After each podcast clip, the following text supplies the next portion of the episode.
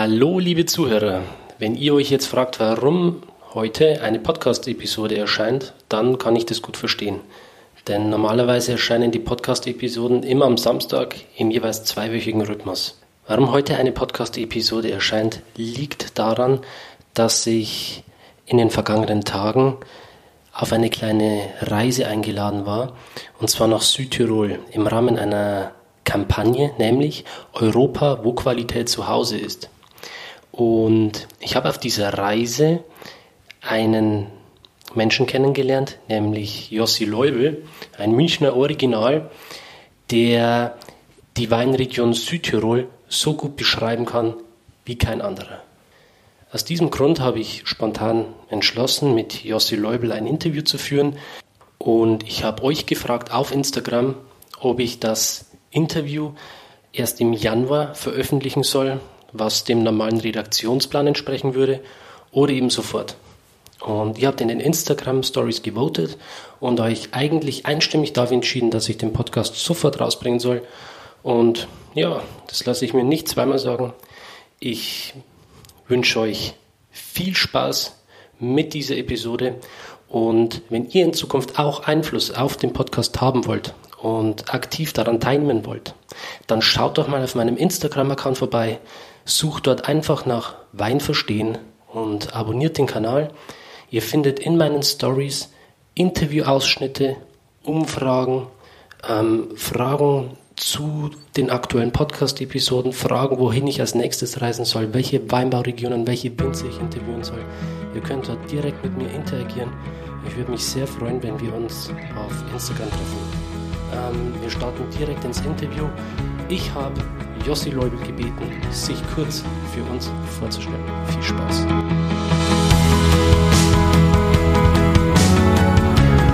Herzlich willkommen zum Winzer Talk. Ich bin Daniel Bayer und das ist der Podcast zur Website wein-verstehen.de.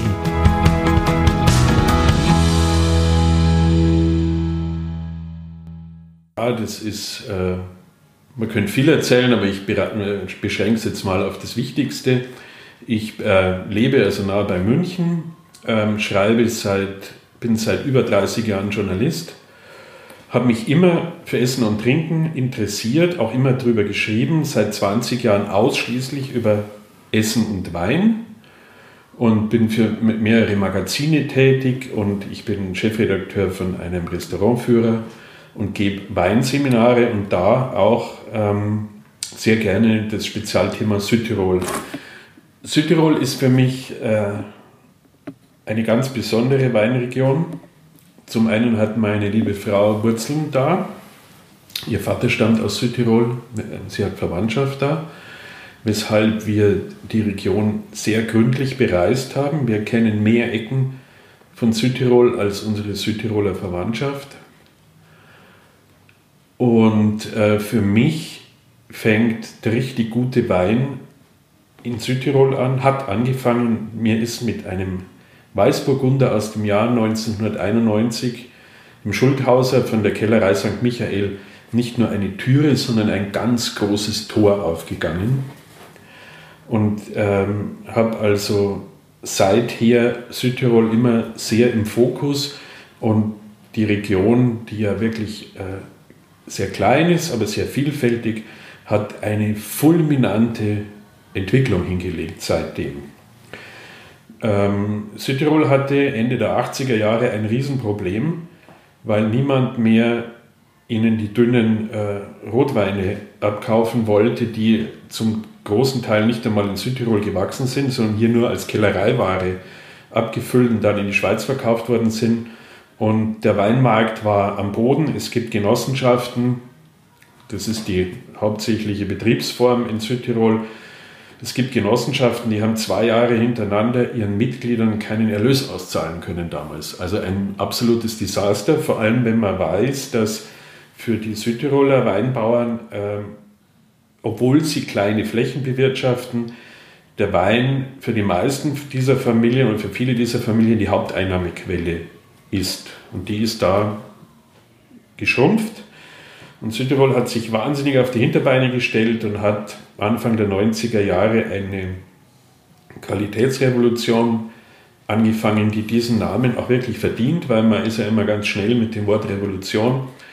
Ähm, nur zur Veranschaulichung, seit 1992 haben die Südtiroler die Menge ihres produzierten Weines bei gleichbleibender Fläche halbiert und verdienen mehr Geld damit, relativ als früher. Das heißt, sie machen sehr viel weniger und sehr viel besseren Wein, den sie sich ordentlich bezahlen lassen.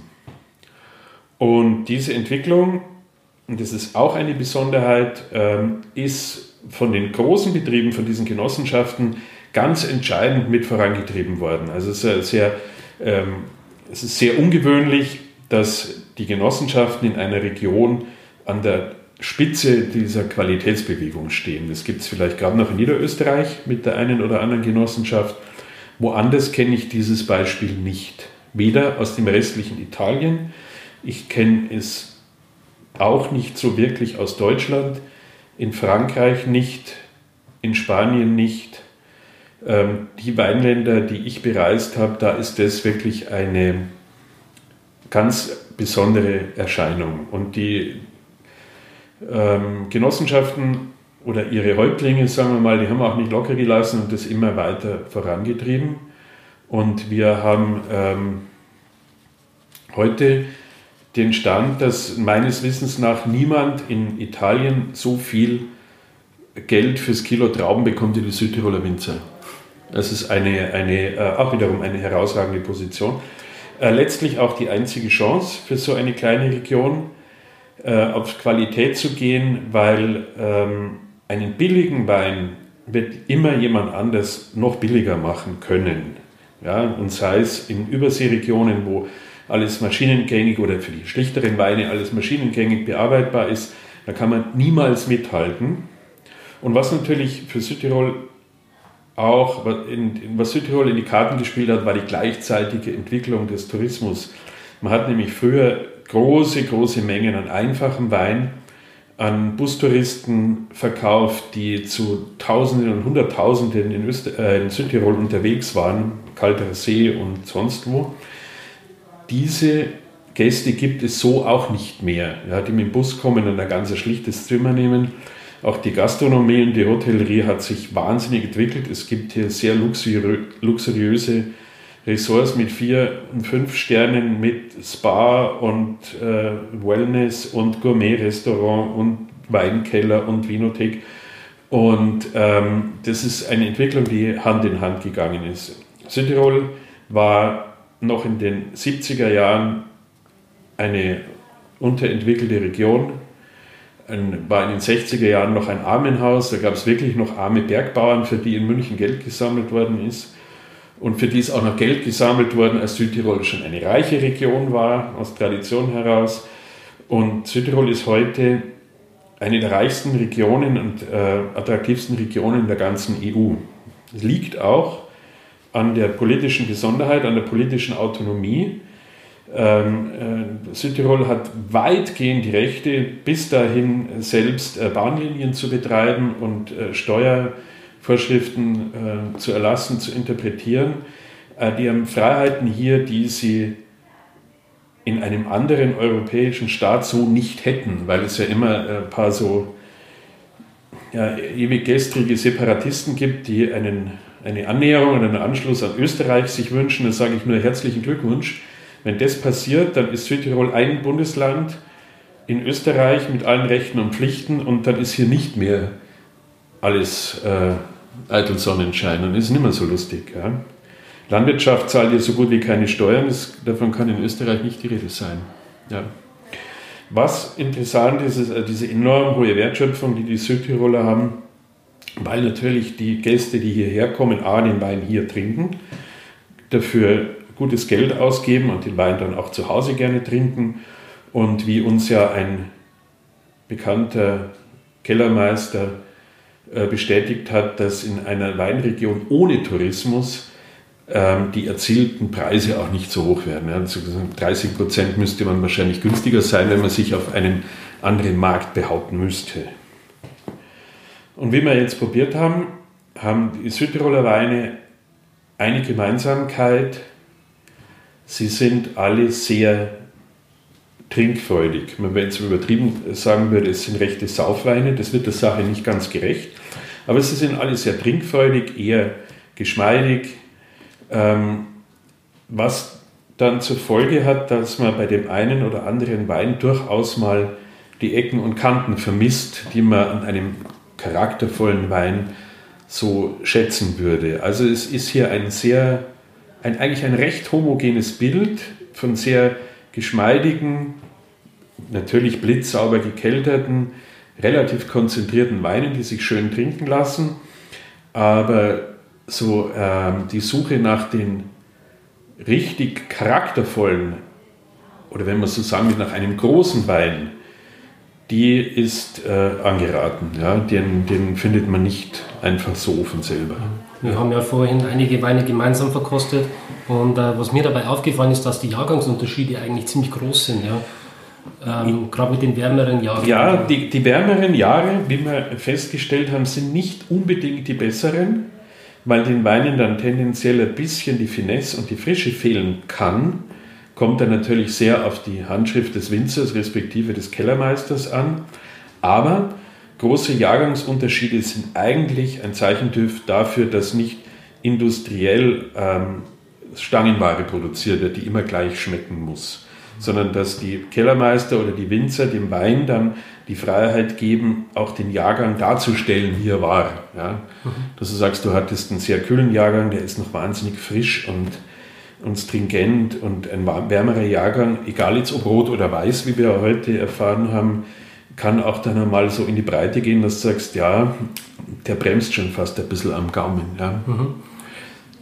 Und ähm, trotzdem, dass man hier kein künstlich hergestelltes Produkt hat, ähm, gibt es natürlich jetzt diese äh, DOC-Ursprungsbezeichnung, äh, diese geschützte, die einen gewissen Qualitätsstandard ähm, festlegen soll.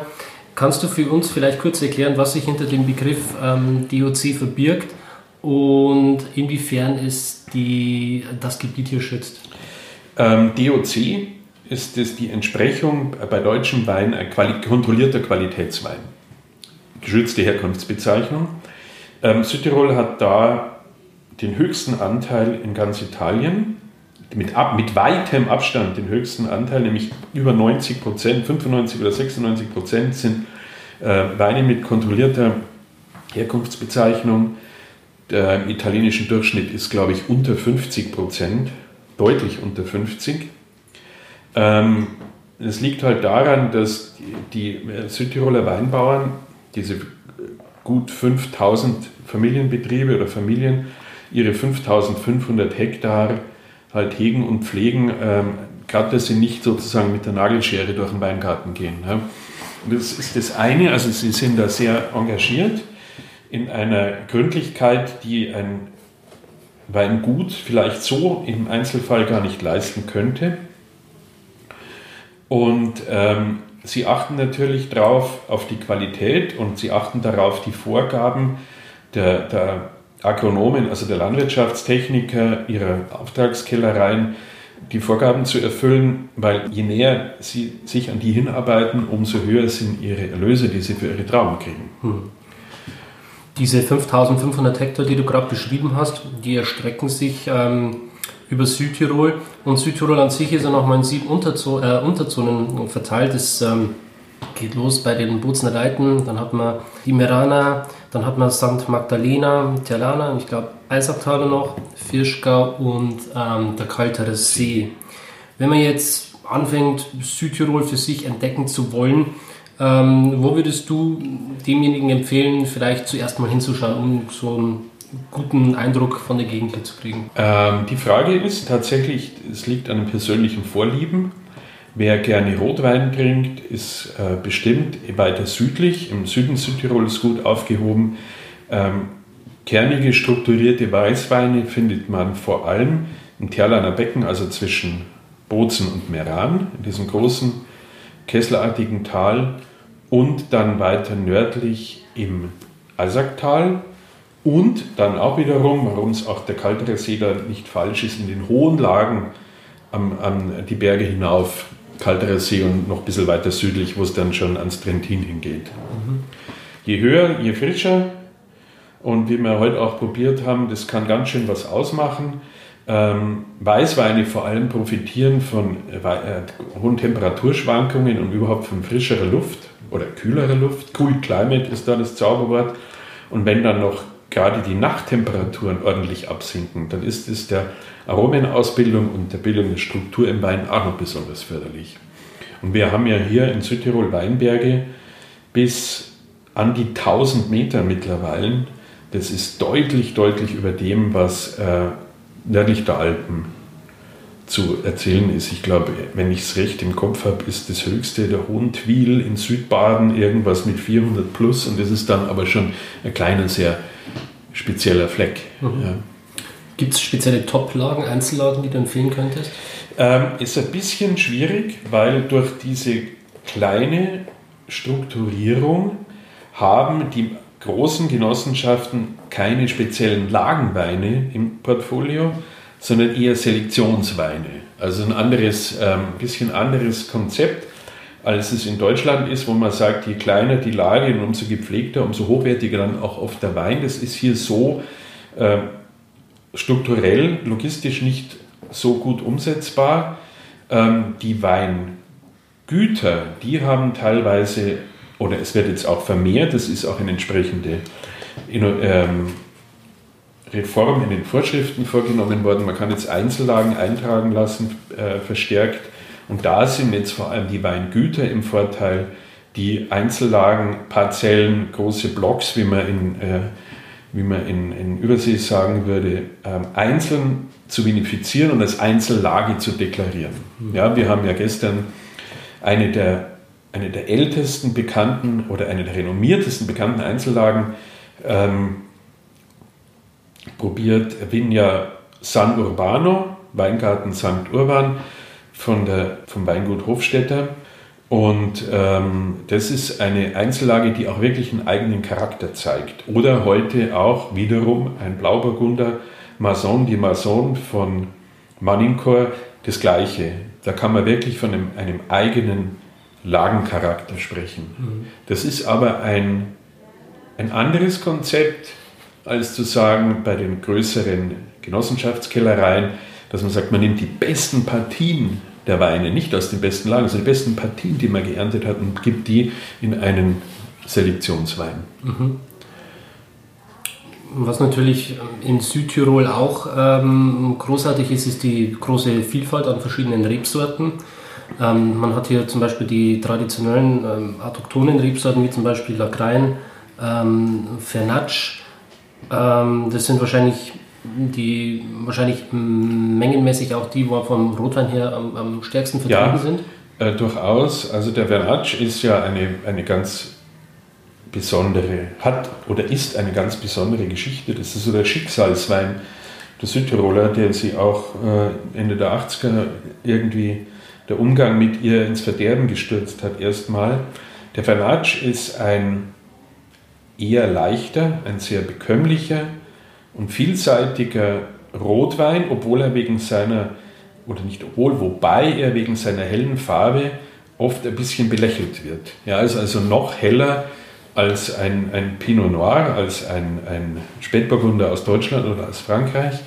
Es gibt Roséweine aus Spanien, die sind fast so dunkel wie der Fernatsch. Ja. Ähm, der Fernatsch hat äh, den großen Nachteil, dass er die guten Lagen braucht, um auszureifen und er hat den großen Vorteil, dass es ein Wein ist, wenn er gut gemacht ist, der immer Freude macht. Ja, der geht einfach, äh, wie ein, ein, ein prominenterer Winzer aus dem Iraner Becken gesagt hat, der Fernatsch geht immer, das ist mein Lieblingswein. Und ich kann es verstehen. Ja. Ein leicht gekühlter Fernatsch, egal ob im Sommer oder im Winter, zur Brotzeit oder auch zum feinen Essen, ähm, passt fast immer und äh, belastet nicht so arg. Ja, er ist nicht so alkoholstark meistens, er hat äh, die weicheren Tannine, er hat weniger Säure und trotzdem Geschmack. Das ist fast die, in gewisser Weise eine Quadratur des Kreises fast. Und wenn Vernaccia in guten Lagen in St. Magdalena oder am Kalterer See steht, dann kann der auch Charakter, wirklich Charakter zeigen und auch Lagerpotenzial. Das sind zwei Sachen, die man der Rebsorte vor 20 Jahren niemals zugestanden hätte. Oder sagen wir vor 25 Jahren. Mhm. Und gerade jetzt ähm, in Zeiten von, von Wellbeing, sagen wir mal, ähm, ist ein, ein leichter, beschwingter Rotwein, der auch zu einer leichten, modernen Küche passt, oft genau der richtige Partner. Weil man ja schon sehen muss, ähm, es, wie Wein gemacht wird, liegt ja auch äh, daran, für wen und für welche Gelegenheit er gemacht ist. Diese dünnen Vernatschweine von früher, das waren halt Saufweine. Ja, bis zum Koma oder kurz davor. Und heute ist es ein Wein für den Genuss, für, den, für einen bewussten Genuss. Ja? Und, ähm, und es gibt wenig Weine, die einfach so auf, ohne großen Anlass so viel Spaß machen wie ein, ein guter Fernatsch-Wein. Mhm. Auf der anderen Seite haben wir dann den äh, Lacrein, der, wie wir heute schon festgestellt haben, unter Umständen relativ spitze, harsche Tannine ja, haben kann. Der Lacrein, das ist so eine, auch wiederum eine sehr spezielle Geschichte. Keiner weiß genau oder nicht mal annähernd, wo die Rebsorte herkommt. Sie war halt plötzlich da und ist irgendwann, irgendwann mal erwähnt worden in Kellerbüchern von Kloster oder in Aufzeichnungen oder in botanischen Studien, die auch die Klöster, die Benediktinerklöster gemacht haben.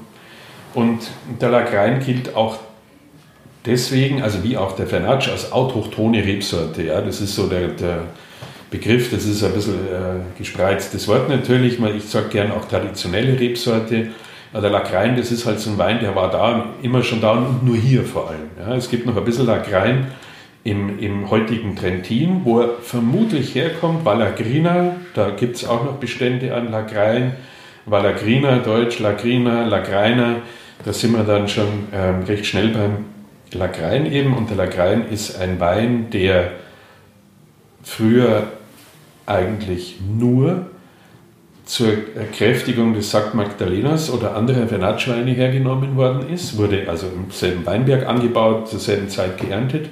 Und weil er sehr viel mehr Farbe und sehr viel mehr Gerbstoffe hat, hat er diesen oft ein bisschen, wenn, vor allem wenn es auf hohe Erträge ging wie früher, hat er den äh, Vernatschweinen ein bisschen Muckis mitgegeben, ja, ein bisschen ein bisschen Farbe und ein bisschen Kraft noch. Mhm. Also man hat die dann küvitiert? Äh, Nein, nicht küvitiert, das ist was anderes. Das ist der sogenannte gemischte Satz. Das heißt, gemischter Satz bedeutet, dass die Trauben verschiedener Sorten aber zur selben Zeit geerntet und eingemeischt und gekältet werden. Also komplett miteinander verarbeitet werden. Dann ist es ein gemischter Satz.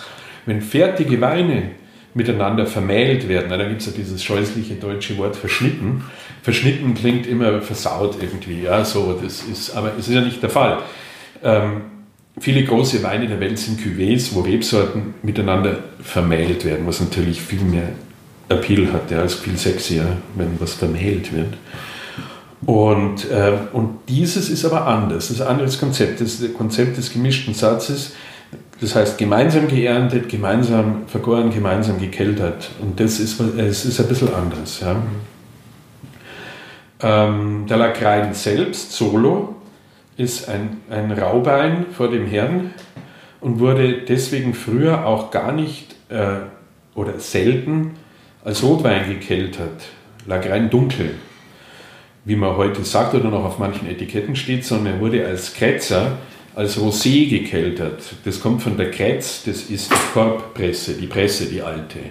Das heißt, der Wein wurde gleich durch die Kretz gedrückt, damit er gar nicht so äh, diese wilden Polyphenole, diese, diese, diese Gerbstoffe und dieses ganze Zeug da mitnimmt, weil man ihn schwer handhaben konnte. Das hat sehr, sehr lange gedauert, bis die Winzer die Sache in den Griff gekriegt haben durch niedrigere Erträge, höhere Reife, das ist nämlich der Punkt dass diese Tannine, diese Gerbstoffe, die in den Traubenhäuten sitzen, wirklich reif sein müssen, weil sie sonst nur am Gaumen schmirgeln. Ja? Das war das große Thema. Und das ist aber auch im Zuge dieser Qualitätsrevolution ist es auch damit einhergegangen, dass auch beim Lagrein, wenn er solo gekeltert wurde, die Erträge niedriger waren, er war weicher, er war gehaltvoller und vor allem diese fiesen Gerbstoffe waren so weit poliert, dass man sagen kann, das kannst trinken. Ja? Und dann hat es auch äh, durch moderne Kellertechnik mehr Einsatz von kleinen Holzfässern, diese Barriques, das Zauberwort, ja, das sind diese kleinen Eichenholzfässer mit 220 plus minus äh, Litern, in denen ein besonders gerbstoffbetonte Weine schön reifen, weil die Gerbstoffe weicher werden in diesem Holz, das mehr Luft reinlässt, an den, Luft dran lässt an den Wein. Und in diesem Zuge ist der Lagrein auch äh, im Image wieder, na, nicht wieder, sondern tatsächlich nach oben gekommen. Man hat ihn wieder entdeckt. Ähm, aber es ist trotzdem ein Wein für Romantiker irgendwie. Die, also wenn man hier ist und, und ein schönes Essen hat, ein, ein, Bild oder dunkles Fleisch und Lagrein dazu, ist das super. Aber es ist ein Wein, der meiner Meinung nach schon sehr diese Stimmung und diese Emotion hier braucht oder irgendwo anders hintragen soll. Wenn man den im Vergleich mit anderen Rotweinen trinkt, hat es der Lagrein oft schwer, weil er doch immer noch rustikaler Bursche ist in vielen Fällen.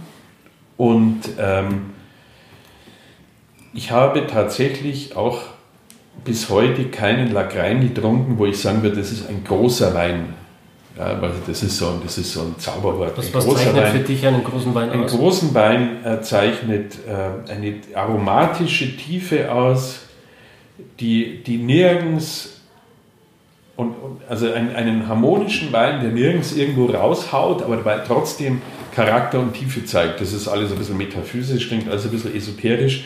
Ähm, ein großer Wein ist am Ende der, der einen, der einen berührt, indem man sich sofort merkt, von dem man gern noch ein weiteres Glas trinkt, von dem der letzte Schluck in der Flasche der beste ist, das sind alles so Sachen, die auf einen großen Wein hindeuten. Ein großer Wein wird einem nicht fad. Es gibt Weine, da bist du nach dem zweiten Glas sagst, danke, das ist genug, wir können auch gern Bier trinken. Ja. Äh, und das ist bei einem großen Wein sicher nicht der Fall. Ja. Was aber wiederum ist, äh, was man den Südtirolern wieder zugute halten muss, was wir schon gesagt haben, ist diese Trinkfreude, die mittlerweile auch die Lagreinweine bieten. Hm. Zum großen Teil, sagen wir mal. Ja. Auf der anderen Seite hat man dann mit 8,4% Rebflächenanteil in Südtirol noch die Rebsorte Blauburgunder. Ähm, das ist das Pendant zum Pinot Noir. Ja, ist dasselbe genetisch, ja. Genau. Ähm, ist hier ein, größeres Potenzial vorhanden, einen großen Wein hervorzubringen? Ja, mit Sicherheit, aber das liegt an der Rebsorte, die einfach das Potenzial zum großen Wein hat. Das ja schon überall, nicht überall, stimmt eben nicht, in bestimmten, jetzt haben wir es, in bestimmten Gegenden bewiesen hat. Natürlich im Burgund, wo sie herkommt, wo sie hingehört, aber auch in anderen kühlen Regionen, wie, oder vergleichsweise kühlen Regionen wie in Baden, in der Pfalz, an der Ahr in Deutschland. Man hört, es ist immer Deutschland, weil es da kühl ist. Es gibt ein paar Ecken in Österreich, es sind nicht so viele, weil, äh, und es gibt äh, in Oregon und Neuseeland im kühlen Klima auch ganz tolle Pinot Noirs oder Pinot Nero, wie er heißt, oder hier auch hier eben Blauburgunder, weil er sehr blaue Trauben hat mit, äh, also die, die Pigmente schauen an der Traube noch blau aus. Ähm, und Spätburgunder in Deutschland eben. Und äh, das ist die, die war überhaupt unter den roten Rebsorten. Er hat die allerhöchsten Ansprüche. Er mag es nicht feucht, weil er dann zu Fäulnis neigt. Mhm. Er mag es nicht heiß, weil er sonst brandig und überalkoholisch wird. Und er macht wahnsinnig viel Arbeit im Weinberg und er macht wahnsinnig viel Arbeit im Keller. Wenn man sich vorstellt, dass in, in Burgund die Winzer tatsächlich alle zwei Stunden, wenn der Wein gärt, in der Nacht aufstehen und mit der Hand, also mit, wie mit einer Schaufel, diesen Traubenschalenhut, der sich oben im, im Gärbehälter bildet, runterdrücken. Ja? Da wird nichts mit äh, Automatiktanks, die das alles umdrehen wie in Bordeaux gemacht, sondern es ist wirklich Handarbeit und das erfordert diese Rebsorte. Und deswegen ist Pinot Noir auch überall, wo du ihn kaufst, wahrscheinlich der teuerste trockene Wein.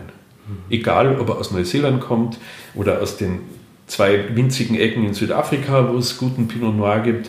Burgund ist eh teuer, wie wir wissen.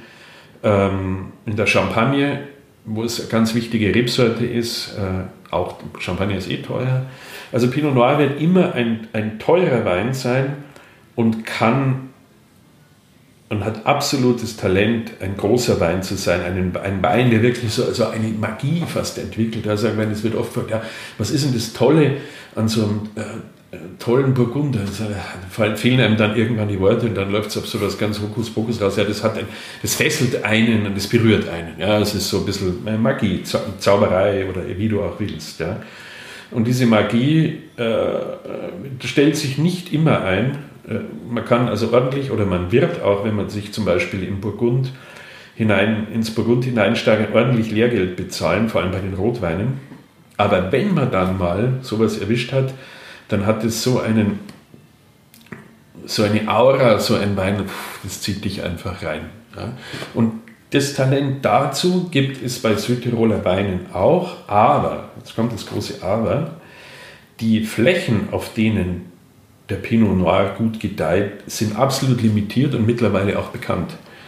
Weil man hatte schon mal, glaube ich, mehr äh, Spätburgunder, Blauburgunder, wenn ich mich erinnere, aber an den falschen Stellen.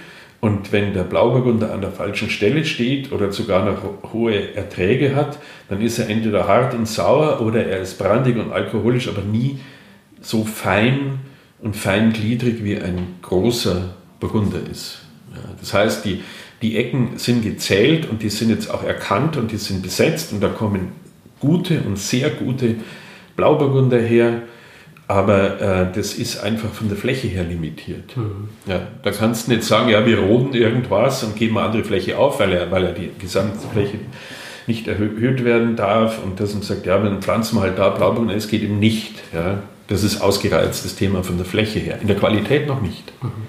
Und dann hat man natürlich noch den Fall, dass es wirklich ein guter Jahrgang sein muss. Auch das, ja. Also wenn es zu warm wird, wir haben ja heute auch ähm, diesen recht üppigen Jahrgang 2015 probiert, da merkt man dann schon, dass dieser Wein schneller auf seinem Höhepunkt ist als ein Wein aus einem kühleren Jahr, wo du sagst, ja, der Wein ist zwar jetzt vielleicht ein Jahr jünger oder ein Jahr älter als der aus dem warmen Jahr, hat aber bestimmt für fünf oder zehn Jahre mehr Reifepotenzial. Schmeckt dann trotzdem noch frischer? Schmeckt frischer, genau. Das hatten wir ja heute. Wir hatten einen Wein, der war zwei Jahre älter und hat trotzdem frischer geschmeckt, weil er eben aus einem kühleren Jahr war. Hm. Das, das war für mich so der Moment, wo ich erkannt habe, wie wichtig der Jahrgang ist. Und, und das ist das Entscheidende für feine Weine, dass es eben nicht zu heiß ist, für feine Weine dieser Art, sagen wir mal. Ja. Wir hatten ein anderes Beispiel. Ähm, von Manincourt, das wirklich, wirklich die wärmsten Lagen und die, und, und die renommiertesten Lagen die ganz nah am Kalterer See hat, aber es sind andere Rebsorten dort. Ja. Wenn du in diesen Lagen nahe dem Kalterer See, wo wir in dem Fall jetzt ähm, Merlot und Cabernet Franc, also zwei Reben aus äh, Bordeaux, die hierher gebracht worden sind vor über 150 Jahren, äh, wie wir die probiert haben, die haben auch für sich absolut stimmig geschmeckt und es ist ein ganz toller Wein. Aber an der Stelle, wenn du Blauburgunder pflanzen würdest, hätte es komplett verloren, komplett sinnlos. Ja. Okay. Viel zu warm. Hm. Gut, ähm, ich denke, dann haben wir die Rotweine ganz gut abgegrast. Gibt es noch einen, wo du erwähnen möchtest? Oder?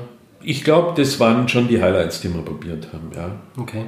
Dann gehen wir mal ähm, in Richtung Weißwein. Bevor wir da jetzt mit dem Highlight starten, würde ich gerne etwas äh, was Kritischeres ansprechen, und zwar das Thema Pinot Grigio. Mhm.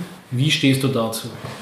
Äh, sehr gespalten, zumindest äh, Pinot Grigio aus, ich sage jetzt mal Italien, ich nehme jetzt mal Südtirol mit zu Italien. Ähm, ich habe kaum einen Pinot Grigio aus äh, Italien gedrungen, der mich wirklich überzeugt hätte. Außer vielleicht einzelne Beispiele aus dem Friaul, aber dort auch eher wenig. Pinot Grigio ist eine sehr dankbare Rebsorte. Er ist säurearm, er ist äh, gut zu haben im Anbau, ähm, verkauft sich wahnsinnig gut ähm, in die angelsächsischen Länder, ist so, so everybody's darling, middle of the road. Aber äh, ich finde es ein bisschen schade, dass das die meist angebaute weiße Rebsorte ist in Südtirol. Weil wir ja gesehen haben, dass der Bruder Weißburgunder und der Vetter Chardonnay eben ganz, ganz tolle Ergebnisse erzielen können. Ja. Mhm. Liegt bei 11,9 Prozent Anbaufläche. Ist viel, ist viel, das musst du wirklich sehen. Also du, du musst sehen, ähm, 60 Prozent sind mittlerweile weiß in Südtirol, weil die Südtiroler Weine gerade in Italien ein wahnsinniger Erfolg sind. Es geht da gar nicht so viel zu uns nach Deutschland. Ähm, Südtiroler Weine werden hauptsächlich in Südtirol selbst und im Rest, äh, nicht im Rest, aber im weiteren Italien getrunken. Ähm, das, was bei uns in Deutschland auftaucht, ist nicht so viel mhm. letztlich. Eher so die Spitzenweine, von denen wir auch einige verkostet haben. Dann gehen wir weiter zur nächsten Rebsorte. Ähm, das war für mich heute eines meiner Highlights, als wir bei Manicor waren und äh, die Weißweine verkostet haben. Das war auch ein äh, Weißburgunder. Und ich war total überrascht, was der für eine Mineralität hat, diese, diese Salzigkeit, die er mitgebracht hat, diese Finesse, diese Eleganz, diese Leichtigkeit. Ähm, ist das typisch für diese Weine in der Region oder muss man da wirklich Glück haben? Ähm, Glück haben nicht, aber man muss äh, den richtigen kaufen, sagen wir mal so. Man muss ein bisschen was wissen. Weil der Weißburgunder ist äh, die weiße Brot- und Buttersorte in Südtirol und den gibt es vom einfachen Literwein bis zu eben so einem Lagen- oder Selektionswein, den du gerade erwähnt hast. Das heißt, es ist ein bisschen ein Imageproblem für den Weißburgunder, weil wenn du einen Weißburgunder aus der Literflasche hast, dann hat ein, einer, der daneben steht und 30 Euro kostet, erst einmal äh, Achselzucken zur Folge. Ja. Ähm, Weißburgunder hat aber hier ein wahnsinnig gutes Terrain in den höheren Lagen und auch im Talaner Becken auf diesem Porphyrgestein und auch im Eisacktal. Und jetzt kommt's, wenn die Erträge nicht zu hoch sind und die Rebstöcke alt und nicht auf Ertrag getrimmt sind, dann können solche Weine entstehen. Das heißt also auch Abschied von der Masse, ähm, niedrige Erträge, höhere Reife, keine Überreife, weil sonst wird es zu alkoholisch, die ganze Geschichte. Das ist nämlich ein bisschen ein Thema mittlerweile in Südtirol, weil Selektionsweine schon auch mal 14% und mehr Alkohol haben können. Ähm, und, ähm, aber da hast du dann eine Konzentration und, eine, und bei den guten Exemplaren aus den kühlen Lagen auch eine Feinheit, eine Tiefgründigkeit und ähm, Mineralität, wie du gesagt hast, die, aber das wird jetzt gerade erst so richtig entdeckt und forciert. Jetzt sind bestimmte nachgepflanzte Weingärten in einem guten Alter, die nicht so ertragsreich sind. Und da ist äh, viel Musik noch drin in dem Thema Weißburgunder hier. Da bin ich mir ganz, ganz sicher. Anders bei dem, äh, der Chardonnay Chardonnay ist ein bisschen äh, ein armer Hund, so gesehen, weil ähm, er in den 90er und 2000er Jahren so in Richtung Überseewein getrimmt worden ist. Du, mit Überreife, viel Holz, diese Barrique-Nummer, wo dann alle Weine gleich schmecken. Ähm, hm. Und auch der Chardonnay hat äh, schönes Potenzial, steht aber oft in so warmen Lagen, dass er nicht die Finesse erreichen kann, die er, die er könnte an anderem Platz. Ja, also ein, ein Südtiroler Chardonnay aus dem Unterland, der hat halt überhaupt keine Ähnlichkeit mit einem Chablis oder sowas, ja, sondern der ist wirklich auf die Power, auf die Cremigkeit, auf die Eignung im Barrique zu reifen getrimmt und es ist halt so, dass die, die Mode und die Vorlieben davon ein bisschen weggehen. Mhm. Ich würde wahrscheinlich Chardonnay als Solist jetzt auch eher weniger trinken. Was man aber sagen muss, ist, dass er aufgrund seiner Cremigkeit und seiner Textur sehr gut zur regionalen Küche auch passen kann. Ja, das war schon so. Das haben wir ja gestern auch erlebt mit so einer sahnigen Soße oder cremigen Soße, sagen wir mal, zu, was war, Pilze waren mit dabei. Das ist schon was, ein reifer Chardonnay im Zusammenhang mit, mit Sahne und Pilzen, das ist schon eine sehr feine Sache. Mhm. Aber denen fehlt halt oft ein bisschen so dieses Quäntchen Säure und Frische, die man sich dann wünschen würde. Das hat dann beispielsweise der Sauvignon Blanc. Ja, und das ist natürlich eine Sache, die Sauvignon Blanc, ich bin, ich muss es ganz ehrlich sagen, meine Vorliebe geht nicht zu so hocharomatischen, explosiven Weinen, wie sie hier manchmal auch noch zu finden sind, aber das darf man den Südtirolern nicht übel nehmen weil die Italiener lieben solche Weine und der, der Markt saugt es geradezu auf. Ja? Also, also die sind mit, mit diesen explosiven Frucht- und, und Blüten und, und Kräuteraromen, wo das mir so ganz schnell zu viel ist. Ja.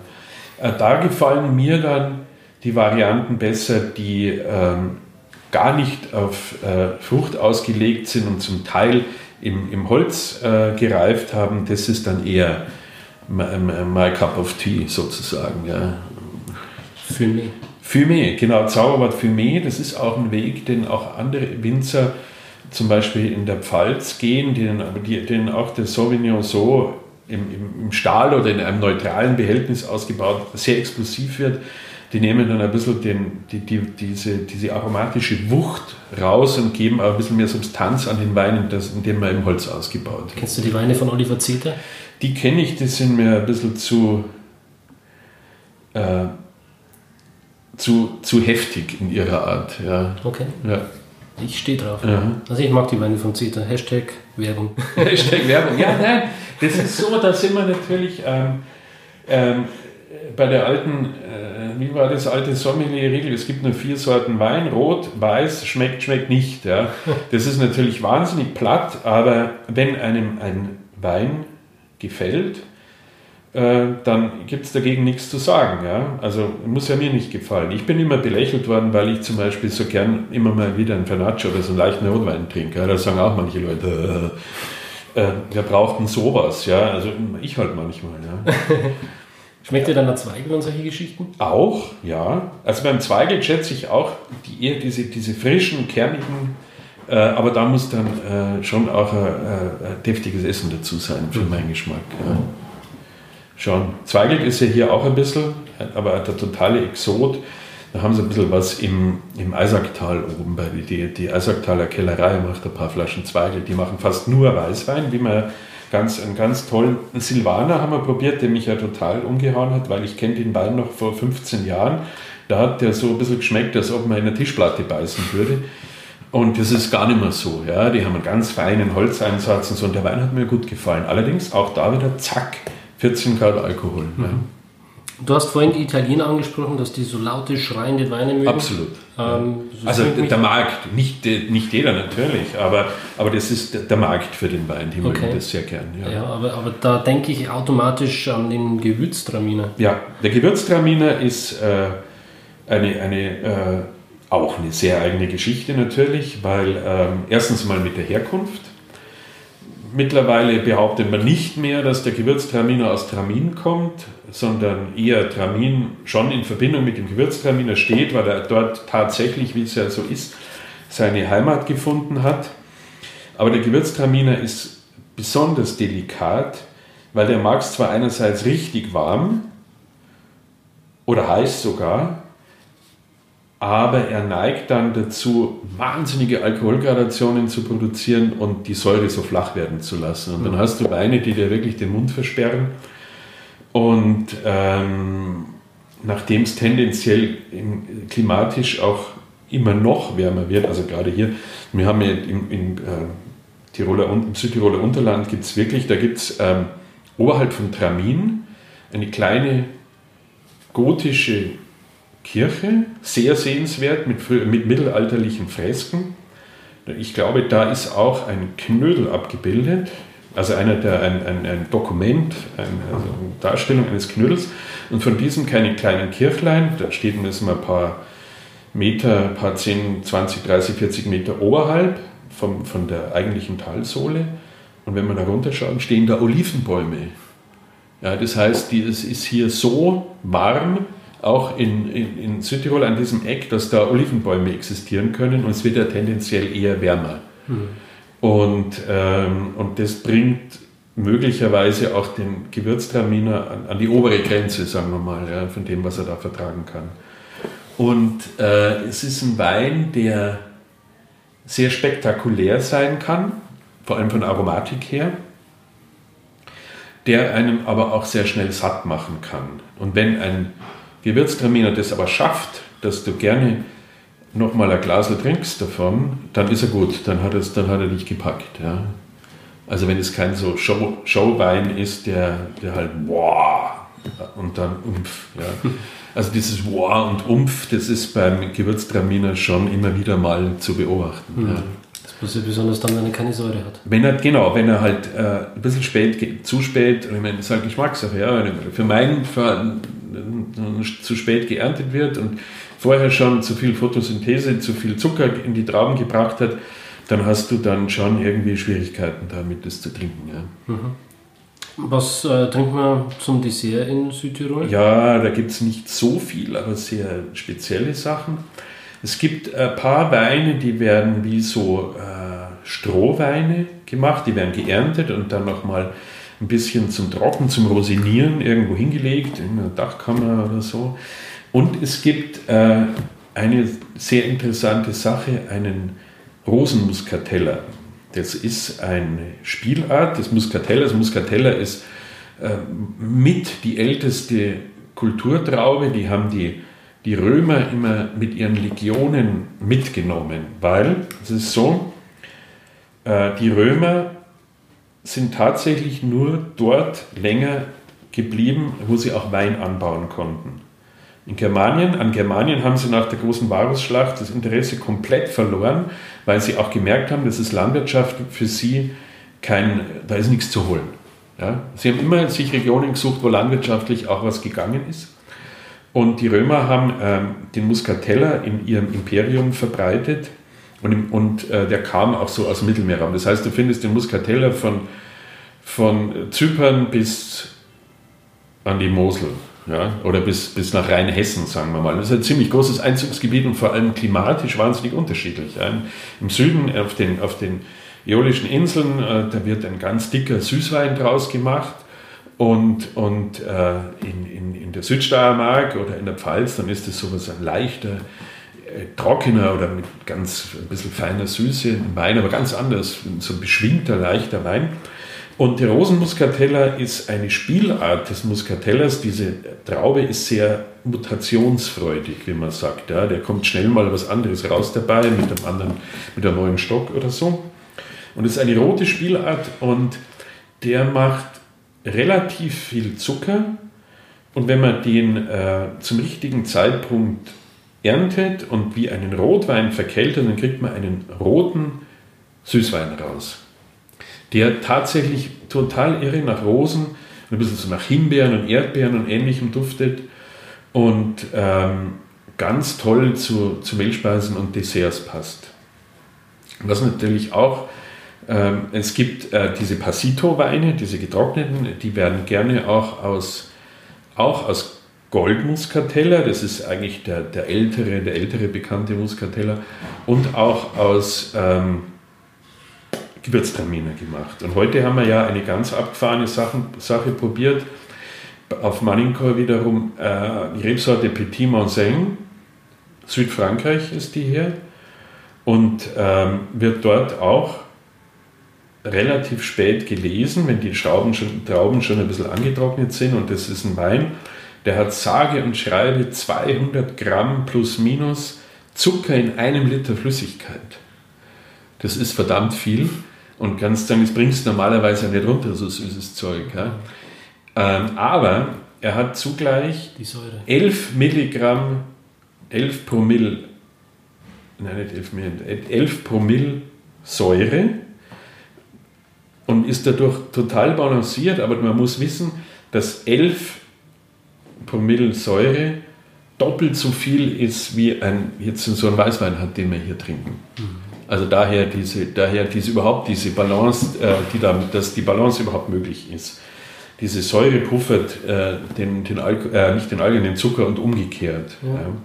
So ein bisschen ähnlich wie bei, wie bei Moselweinen, nur dass die nicht so hoch sind im Alkohol. Ja? Der Rosenmuskateller, der, äh, der, der diese Muscatella, diese Süßen, die gehen schon mal über 12, 13 Grad Alkohol und der Mosel äh, Auslese oder sowas, die solche Gradationen hat, oder die ist immer unter 10. Mhm. Klar unter 10. Ja. Okay. Jetzt weiß man, was man in Südtirol äh, an Wein trinken kann. Ja. Ich denke, wir haben das ganz gut ja. umrissen. Ja. Jossi, du bist ja nicht nur äh, Weinkenner, wie wir jetzt äh, mittlerweile äh, wissen. Es war sehr interessant, äh, dir zu lauschen, wenn es ums Thema Südtirol geht, Italien, du kennst dich hier wahnsinnig gut aus. Ähm, aber du bist natürlich auch ähm, Chefredakteur einer Zeitschrift und äh, unter anderem auch als äh, Freelancer tätig. Mhm. Ähm, möchtest du vielleicht kurz ein paar Worte dazu sagen? Ja, ich bin, wir sind schon ein bisschen stolz auf unseren Restaurantführer Delikat Essen für München, der seit über 20 Jahren erscheint und als Printprodukt, stabil nach oben weisende Auflage hat.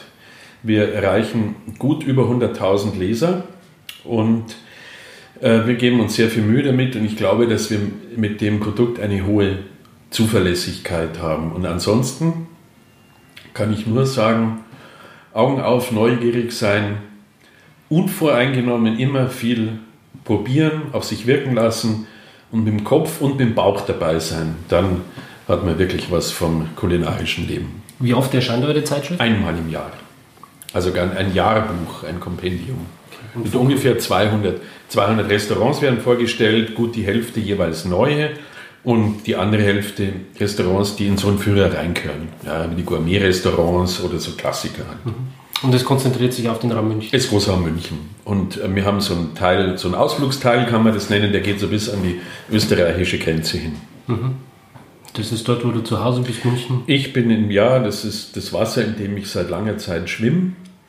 Aber ich, äh, meine, meine Weinaffinität reicht über diese Region weit hinaus. Also gastronomisch bin ich schon eher auf äh, den Großraum München oder sagen wir auf Süddeutschland fokussiert. Weinmäßig hat mich das Leben Gott sei Dank schon bis nach Australien äh, und, äh, Südafrika gebracht. Und Südafrika schon mehrfach und das liebe ich sehr, das Land und die, die Weine. Was fasziniert dich an Südafrika? Diese Aufbruchsstimmung, die diese Branche dort hat, die, dieses noch lange, lange nicht ausgeschöpfte Potenzial, obwohl es dort sehr wirklich tolle Weine gibt. Und ähm, was mich dort fasziniert hat, war nach, dem, nach diesem unglaublich brutalen und langanhaltenden Apartheid-Regime, dass der Geist von Nelson Mandela wirklich noch mitschwingt. Und das große, große Verdienst von Nelson Mandela war, dass er auf Rache verzichtet hat. Ja, das war sozusagen eine, eine friedliche, eine Revolution war es ja nicht mal, weil es ja oft vergessen wird, dass der Staatspräsident äh, Willem de Klerk eben das zusammen mit dem ähm, ähm, Mandela transferiert hat, das System. Die haben ja auch beide zusammen den Friedensnobelpreis bekommen.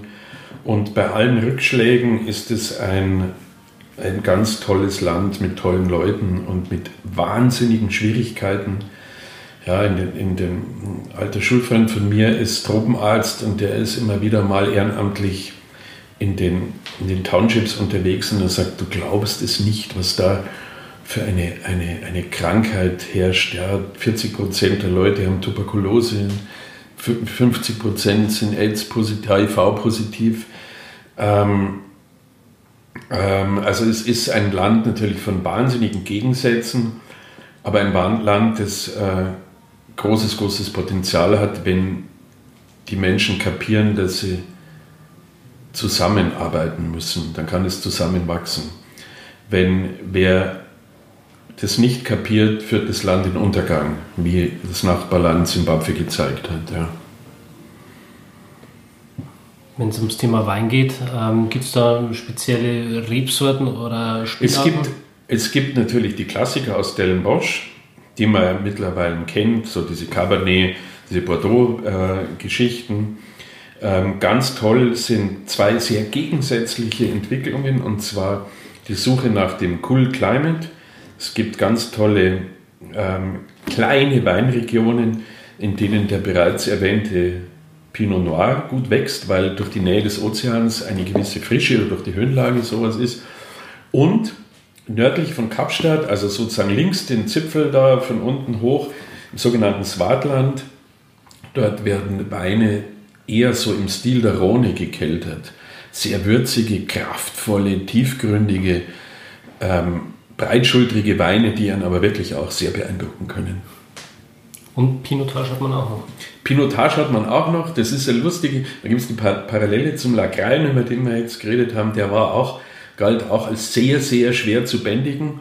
Und das klappt aber mittlerweile recht gut, weil es ist ja auch eine Rebsorte, die wahnsinnig kontrovers unter den ähm, Winzern, Weingütern äh, diskutiert worden ist. Die einen haben gesagt, es gibt keine Möglichkeit, einen wirklich guten Wein aus Pinotage zu machen. Und die anderen haben gesagt, doch, es gibt sie eben schon.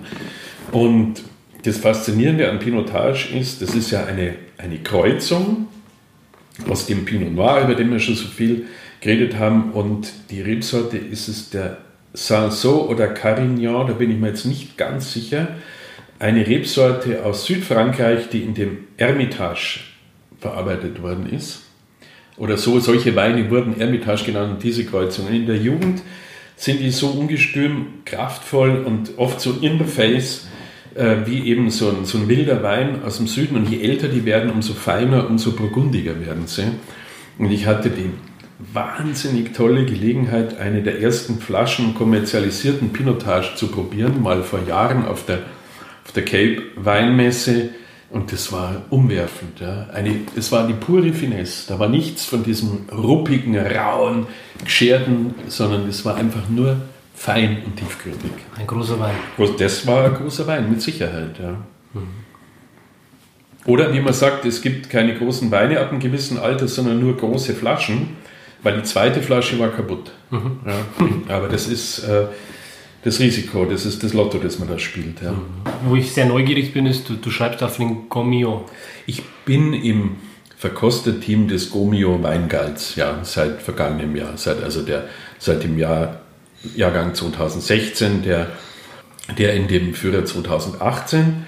Und jetzt ist der neue ähm, rausgekommen gerade und da sind vor allem die Weißweine aus, vom Jahrgang 2017 und Rotweine ähm, 16 und 15 hauptsächlich mit Ausnahmen. Ja, weil doch mehr und mehr Winzer die Weine, ihre Top-Weine ein bisschen zurückhalten, ein bisschen mehr reifen lassen, auch später A für die Verkostungen anstellen und auch B auf den Markt geben und das tut der ganzen Sache ziemlich gut. Mhm. Weil so, ich sage mal, äh, ein, ein mit Ambitionen gemachter Lagenriesling, der verrät halt nur in Ansätzen, was er drauf hat, wenn er so jung ist. Wie groß ist dieses Gomio-Verkoster-Team? Das, oh, ich glaube, es sind 20 Leute ungefähr. Das sind gut 20 und ähm, unterschiedlich, also alles Profis in gewisser Weise, Sommeliers, Weinbautechniker, ähm, Journalisten, die sich das über die Jahre oder Jahrzehnte angeeignet haben. Es sind also Leute, die wirklich kopfüber ganz tief in der Materie drin sind und sich da sehr viel Mühe geben. Allergrößten Respekt, dass du da den Schritt reingemacht hast.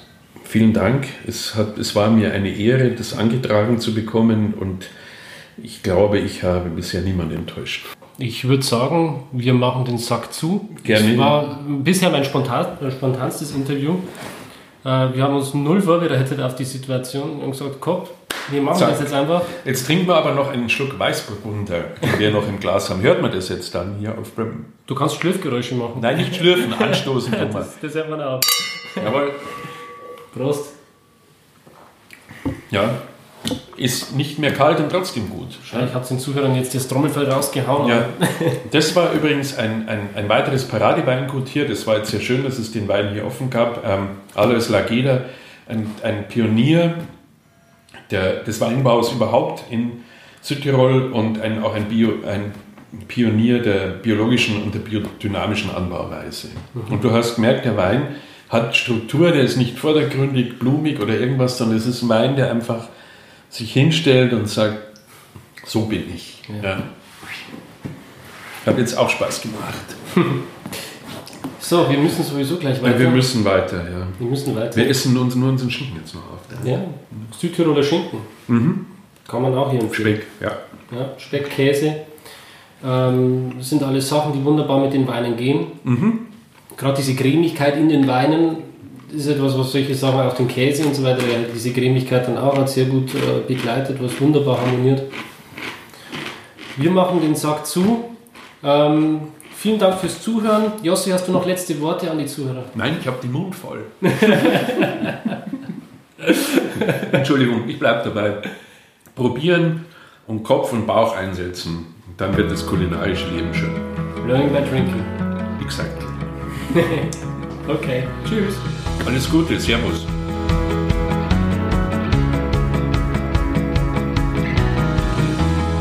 Schön, dass du dabei warst. Wenn dir dieser Podcast gefallen hat, dann bewerte mich auf iTunes. Wenn du Fragen hast oder mehr Informationen zum Thema Wein suchst, dann schau auf meiner Website wein-verstehen.de vorbei. Bis zum nächsten Mal.